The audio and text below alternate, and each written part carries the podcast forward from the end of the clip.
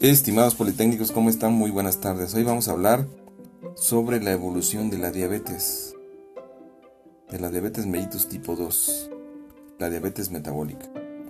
Ya hemos hablado muchas cosas, así que omitiré explicar algunas, algunos detalles para que tú vayas integrando el conocimiento. ¿Sí? De lo que se trata en las charlas es que estudies o que escuches desde la charla número uno para que integres lo que estamos platicando. Sucede que los, los pacientes empiezan con un peso normal y con el tiempo van aumentando de, de peso. Vamos a ver la vida de un taxista o de un microbusero o de una persona que es oficinista. Cualquiera de esos escenarios o de un profesor de bioquímica también. ¿Sí? Entonces tenemos una vida sedentaria, una alimentación excesiva, con exceso de calorías, ¿sí? En la mañana su torta de tamal, su, su vaso de atoles de litro y medio, dos litros o no sé de cuánto sea, los más grandes que se puedan imaginar que hay en el mercado, que tomándose uno de esos es peor que un anestésico y el exceso de calorías que, comemos en todo el día, los panes, eh, los tacos, etcétera, los pambazos, todo eso va golpeando al organismo. Y llega un momento en que ese paciente empieza a subir de peso, a subir de peso.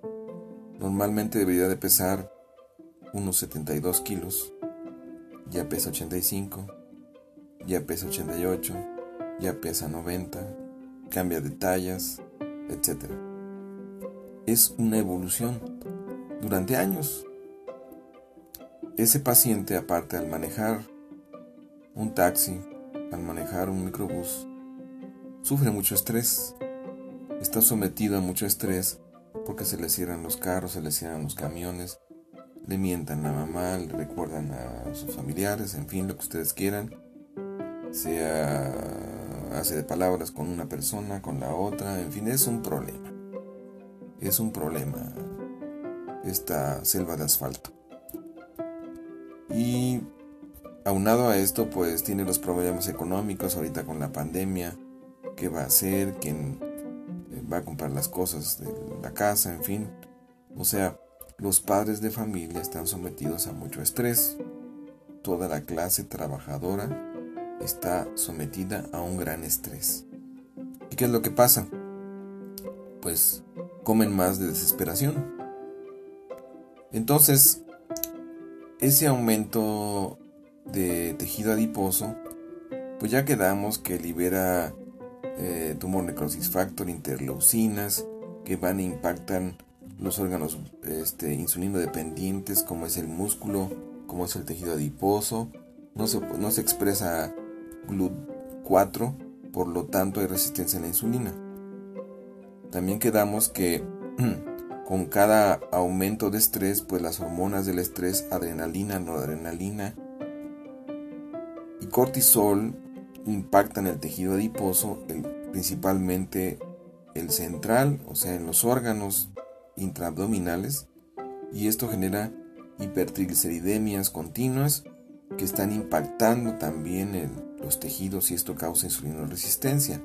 Aparte de que este aumento de grasa, existe un aumento de glucosa en la sangre, hiperglicemias, que esto impacta las famosas eh, células beta de los islotes de Langerhans, muriendo estas células por un estrés del retículo endoplásmico y apoptosis. Entonces van, empiezan a morir las células beta el paciente no siente nada, no, se siente, no hay síntomas. El paciente empieza a entrar en un periodo de síndrome metabólico con acantosina nigricans, oscurecimiento del cuello, de las axilas, con aumento de la tensión arterial, aumento del ácido úrico, aumento de ácidos grasos en sangre, hipertrigliceridemia, aumento de glucosa, etc. El paciente ya está en en un claro síndrome metabólico, pero como no produce más síntomas, el paciente se siente bien. Fíjense que noble es el organismo. Hasta que se acaba la reserva pancreática. De esos 2 millones de islotes pancreáticos, se mueren 1.600.000 islotes, dejándole nada más 400.000 islotes para vivirla. Fíjense nada más. Entonces, un buen día, ese paciente estresado, obeso, con eh, esos problemas del síndrome metabólico, de repente amanece con un problema de sequedad de la boca. Tiene la boca seca. De repente, al manejar, nota que no puede enfocar bien los carros. Tiene un desequilibrio en la concentración de glucosa en el cristalino y fuera del cristalino. Esa persona ya ha debutado como diabético. Ya es un diabético.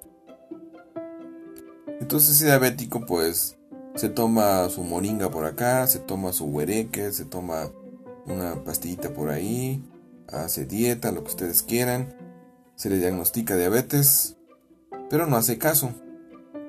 ¿Sí? ¿Y qué es lo que pasa? Esa persona que ya es un diabético también puede estar orinando glucosa puede tener glucosuria. Empieza a orinar por las noches, ¿sí? Él echa la culpa a la próstata, pero en realidad ya tiene como 160 miligramos por decilitro de glucosa, ya rebasa el, el umbral renal para la eliminación de la glucosa y está orinando glucosa, tiene glucosuria. Entonces ese paciente ya prácticamente es un diabético consumado, no hay vuelta para atrás.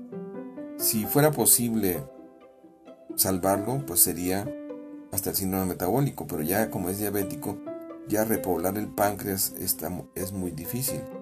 Entonces, recuerden que la hiperglicemia también, aparte de ser glucotóxica, este también glicosila las proteínas y puede lastimar las células, por ejemplo, de la retina, puede matar los pericitos y esto genera un problema para poder regular la presión a nivel de las arteriolas y los capilares en la retina y esto genera rupturas y, crecimiento, angiogénesis y, sangrados en el, humor vitrio y todo esto, ¿no? Y retracción y, y este desprendimiento de retina y todo eso.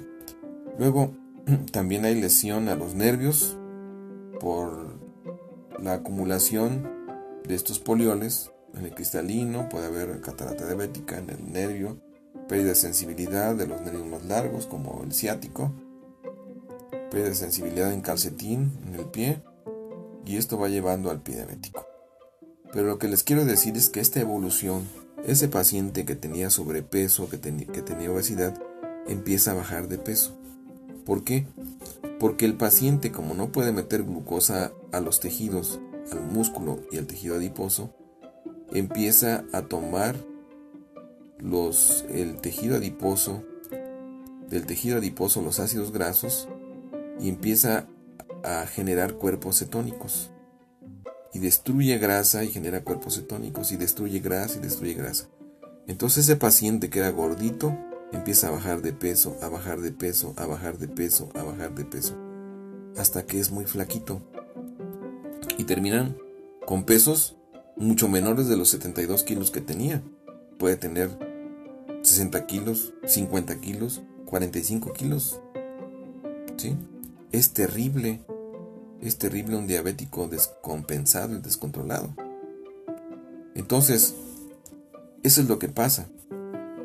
Hay por el exceso de hormonas del estrés, esto impacta el tejido adiposo, esto hace que se formen cuerpos cetónicos, que la grasa exista una movilización de grasa y eso vacíe los, el tejido adiposo y lleve a los pacientes a un estado de flaqueza extrema. ¿Sí?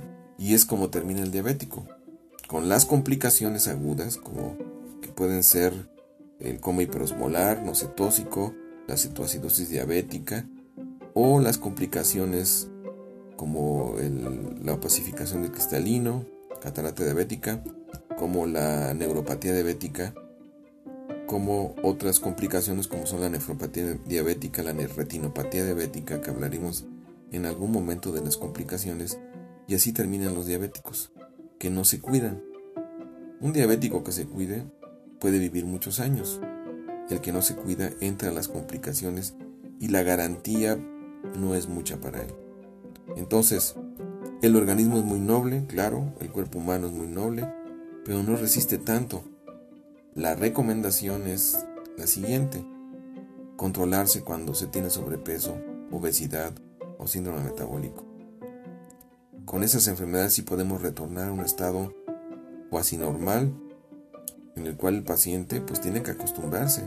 Es un cambio de estilo de vida, es un cambio de visión de la vida.